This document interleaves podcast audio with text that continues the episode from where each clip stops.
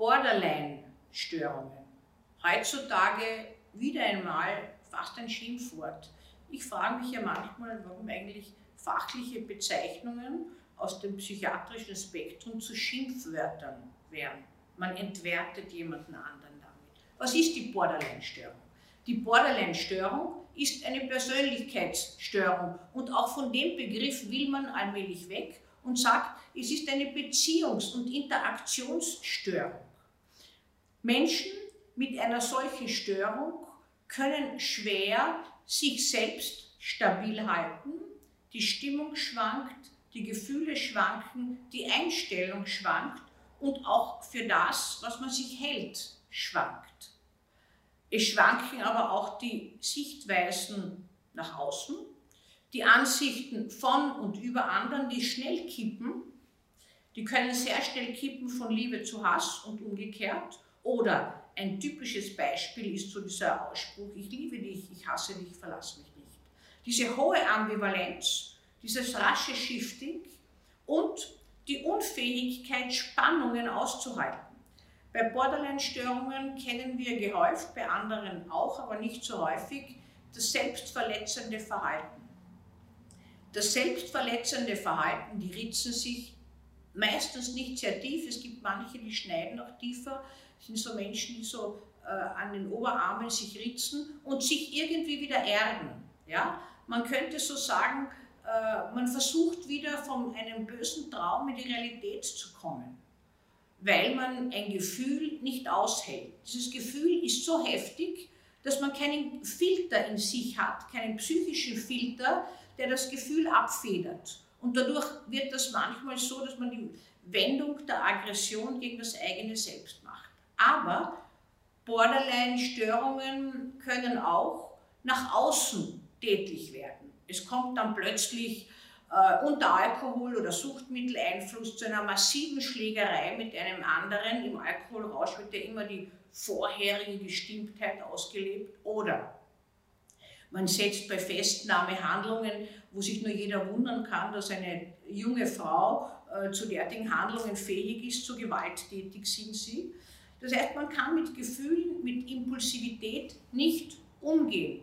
Es ist keine Entwertung, wenn, man, wenn jemand eine Borderline-Störung hat, sondern es ist eine Charakterisierung von, einem, von einer Persönlichkeit, die in diesem Zustand sich befindet und die diese Persönlichkeit hat. Wir müssen ja wissen, dass Persönlichkeitsstörungen und somit auch Borderline-Störungen nicht lebenslänglich bestehen bleiben müssen. Das war früher der Fall. Man hat gemeint, einmal persönlichkeitsgestört, immer persönlichkeitsgestört. Dieser Mythos ist vorbei.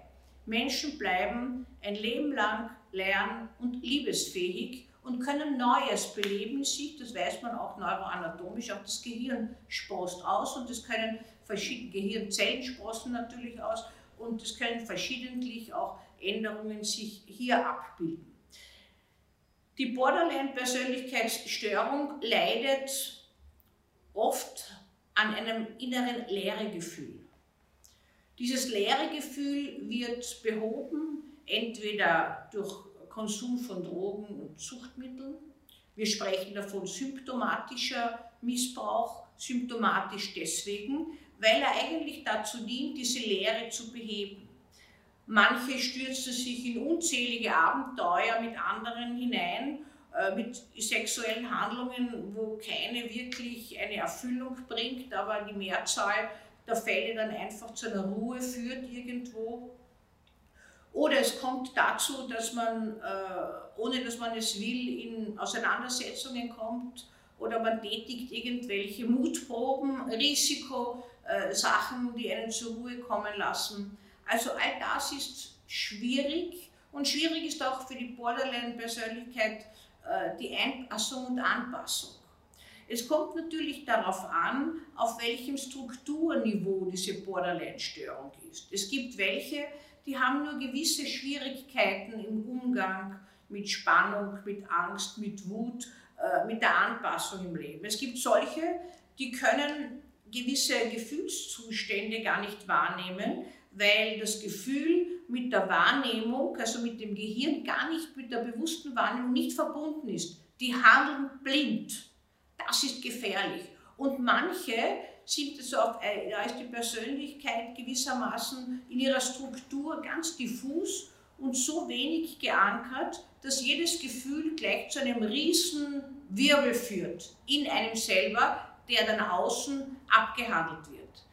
Andererseits sind Borderline-Persönlichkeiten fantastisch in ihrer künstlerischen Konzeption manchmal, haben Ideen, die vielleicht heute toll sind und morgen verflogen. Man sollte sie also gleich aufnehmen, diese Ideen, weil sich ja alles immer ändert. Dieses Sprichwort Banterei, alles fließt, gilt für die Persönlichkeit der Borderline-Pathologien. Hier fließt alles, nichts ist fix, es ist für die Persönlichkeit selbst schwierig. Heute bucht man sich eine Reise. Wenn die Reise dann tatsächlich stattfinden soll, muss man sich selbst überreden, die Reise überhaupt zu machen oder man fährt gar nicht hin. Termine zu vereinbaren, ein Ding, was fast unmöglich ist, weil man kann sich nicht festlegen, auch in Beziehungen. Man glaubt, heute ist es die große Liebe. Morgen war es einfach nur gestern so. Und es hat sich alles geändert. Ich vergleiche das immer ein bisschen so mit einer Drehbühne, wo sich einfach die Kulisse ändert. Und einmal ist es ein modernes äh, Vorzimmer, wo man Entscheidungen trifft, sachlich genau. Und dann ist es ein Dschungelcamp. Und auf einmal hat all das, was früher hier wichtig und Bedeutung gehabt hat, keinen Wert mehr, ist unbrauchbar. Das heißt, der Vorteil dieser Persönlichkeiten ist auch, sich komplett umstellen zu können. Wenn ich zuerst gesagt habe, An- und Einpassung ist da schwer, so meine ich nicht, dass die sich nicht ändern, an neuen Situationen adaptieren könnten. Ganz im Gegenteil. Aber an vorgegebene Strukturen können sie sich so schlecht anpassen oder einpassen. Daher ist es in Beziehungen schwierig. Sie haben eine geminderte Toleranz. Sie wünschen sich heute ein Kind, morgen sind sie schwanger und die Hölle ist los. Also das kann alles passieren ist alles im Bereich des Menschlichen und auch regulierbar. Aber das ist etwas, diese labile Stimmung, diese Stimmungsschwankungen, diese Störung der Impulskontrolle, die Unterwanderung der Affekte, das gehört da dazu. Ist inzwischen milderbar, würde ich sagen, ganz änderbar nicht unbedingt, aber wird manchmal von der lärmenden Symptomatik einfach leiser. Vielleicht kennen Sie das in Ihrem bekannten Freundeskreis oder auch an sich.